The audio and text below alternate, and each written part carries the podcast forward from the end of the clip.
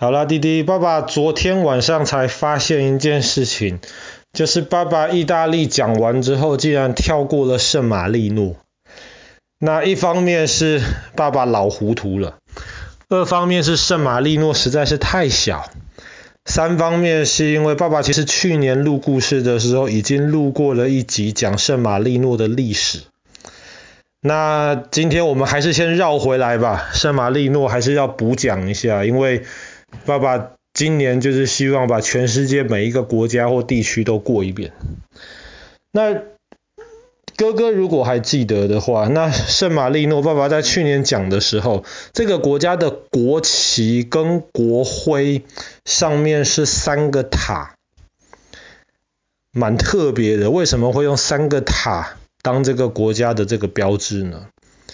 那么其实圣马力诺是一个很像是圆形的一个小国家，在这个小国家可以说是正中间的地方有一座山，叫做蒂塔诺山。蒂塔诺山其实不高，大概就七八百公尺高而已。那么放在全世界这座山其实都没什么了不起的，但是它在圣马力诺这个小国家的正中间。然后圣马力诺这个小国家，其实在很早之前，他就为了保护自己，然后就要抵抗周围，特别是来自意大利的这些贵族的侵略。所以在这个小山上面有三个山丘啊，或是三个山峰，他们就在其中最边边的一个山峰上面盖了一个堡垒。叫做瓜伊塔堡垒，或是通常就叫做瓜伊塔。那么这个堡垒是最早盖的，然后这个堡垒也是完完全全是一个军事的一个用途。看起来远远看起来是一个塔，可是当你真的爬上去看的时候，你就会发现它真的像是一个城堡这个样子。然后当时圣马力诺的这些老百姓。他们就是，如果有敌人来攻击的话，他们就会爬到山上，然后逃到这个瓜伊塔堡垒里面去。因为那个山虽然不高，可是很陡，然后这个堡垒在山峰的上面，其实是非常难以被进攻的地方。可是后来呢，圣马力诺周围的敌人越来越强大。然后当地的老百姓发现，光靠瓜伊塔堡垒是不够的。这个堡垒如果被团团围住的话，那么就很麻烦。所以后来他们在中间的这个山峰上面又盖了一个塔，这个是第二个塔，也是最大的这个塔。这个塔叫做切斯塔。那么切斯塔堡垒呢？呃，这个其实就比较不算是堡垒了，这个就是一个塔。这个塔其实是跟着第一个那个塔，他们是在两个山峰，但是在山山峰跟山峰中间那个山脊的部分，它是有有用那种城墙，然后中间有一条通道，然后可以把两个堡垒连在一起。这样子的话呢，敌人如果进攻一个堡垒的话，另一个堡垒可以在那边支支援，这样子就更容易防守一点。然后现在在中间这个第二个堡垒里面，其实有个圣马力诺的这个军事博物馆。那么军事博物馆里面就展示出了其实过去好几百年来，那么在圣马力诺当时周围的敌人攻击他们的时候留下来的一些武器，然后当时这些老百姓保护他们自己国家的时候留下来的这些记录。那么这个也是观光客比较多会去参观的。第三个山峰上面就是有第三个塔，第三个塔叫做蒙塔莱。蒙塔莱是一个最小的塔，也最晚建造，也是最矮的一个塔。但是蒙塔莱这个塔呢，很特别的是，它反而是不让观光客进去里面参观的。一方面是因为它比较小，但是最主要的原因是因为蒙塔莱的这个塔，它的大门在离地面大概七公尺高，七公尺大概就是两层楼到三层楼之间那么高的高度。就想说为什么这个塔的这个入口大门开在两三层楼高那样子的地方，这样不是很不方便吗？那你怎么进出这个塔呢？哎，这个塔开出来其实就是不让你进出的。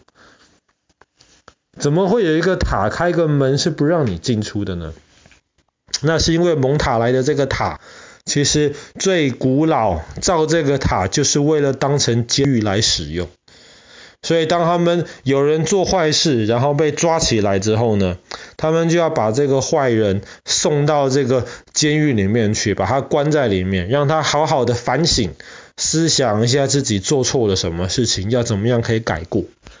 那你要把人放进去，你就自然得有一个门嘛，你才能够把人家放进去，希望里面的人逃出来。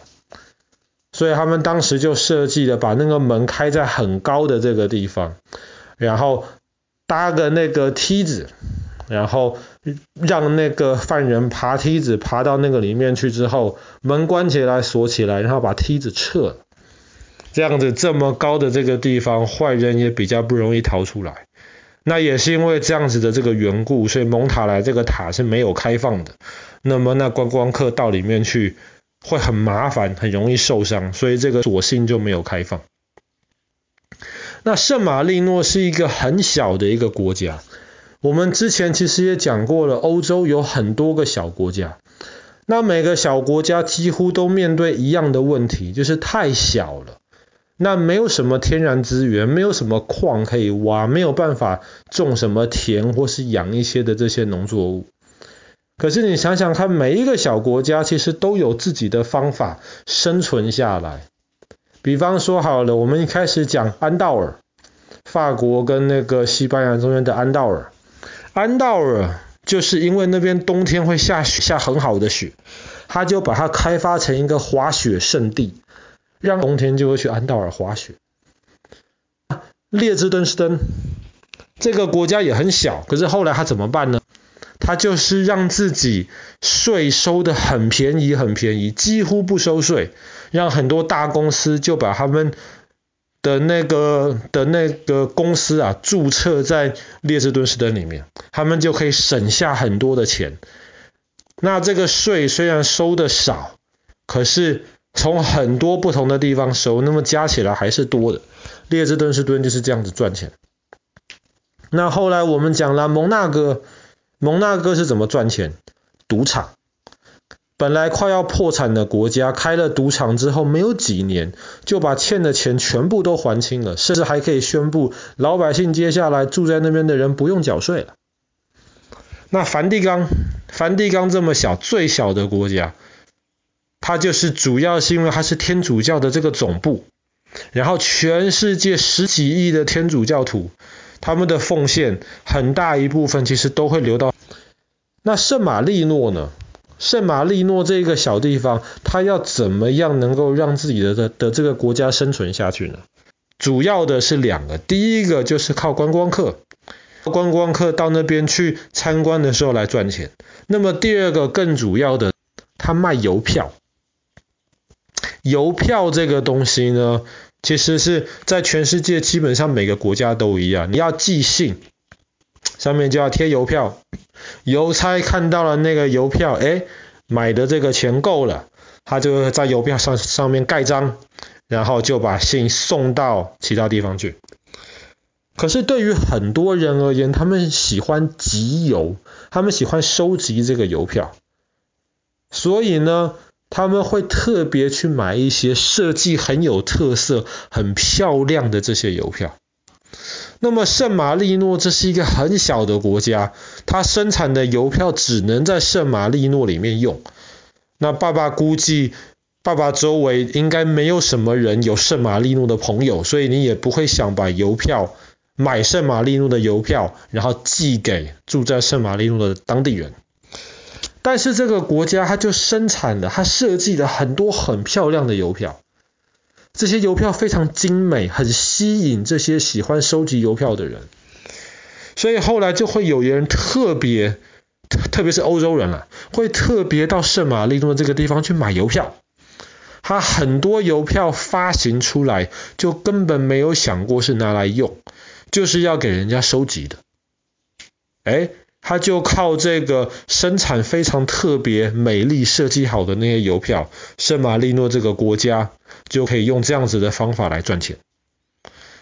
那滴滴就发现，其实每个国家面对的困难都差不多，但是解决的方法都不一样。那没有一个是最完美的解决方法，但是只要用脑筋想，通常都可以找到一个最适合自己情况的解决办法。那弟弟也要学会，如果碰到什么不顺利的事情，不要在那边抱怨，或是一开始就放弃。那动脑筋想办法，学习一下这些不同的小国家的这些人，他们找到了解决他们面对问题的方法，然后慢慢的，爸爸刚刚讲了这几个小国家，虽然小归小，但是基本上都是排在全欧洲都是最有钱的几个国家之一。那么最糟糕的就是碰到问题就在那边什么事都不做，就希望问题自己解决掉，那问题不会自己消失的。好啦，那么我们今天的故事就讲到这边。欧洲这个有名的小国家圣马力诺的三个塔。